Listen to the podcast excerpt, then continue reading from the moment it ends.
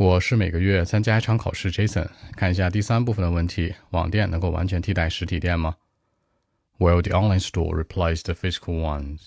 不会的呀，两个原因。第一，试穿，在网上买东西绝对不能试穿，对不对？不方便，这是一个现实条件。买一双鞋，材质、颜色、设计看着都很好，包括 size，但你一穿上就不是那回事儿了。第二个呢，就是没有体验感。你去购物、去商场遛弯儿，你可以跟朋友一起，可以买喝的、买吃的，很开心。但你在网络当中购物呢，自己坐在那儿傻傻的用手机用电脑，那多无聊呀！这两个原因非常重要。Okay, I actually nope. It will not happen at all, since uh, lots of people today don't trust the online shopping mode. You know, the service from online store is not very reliable at all.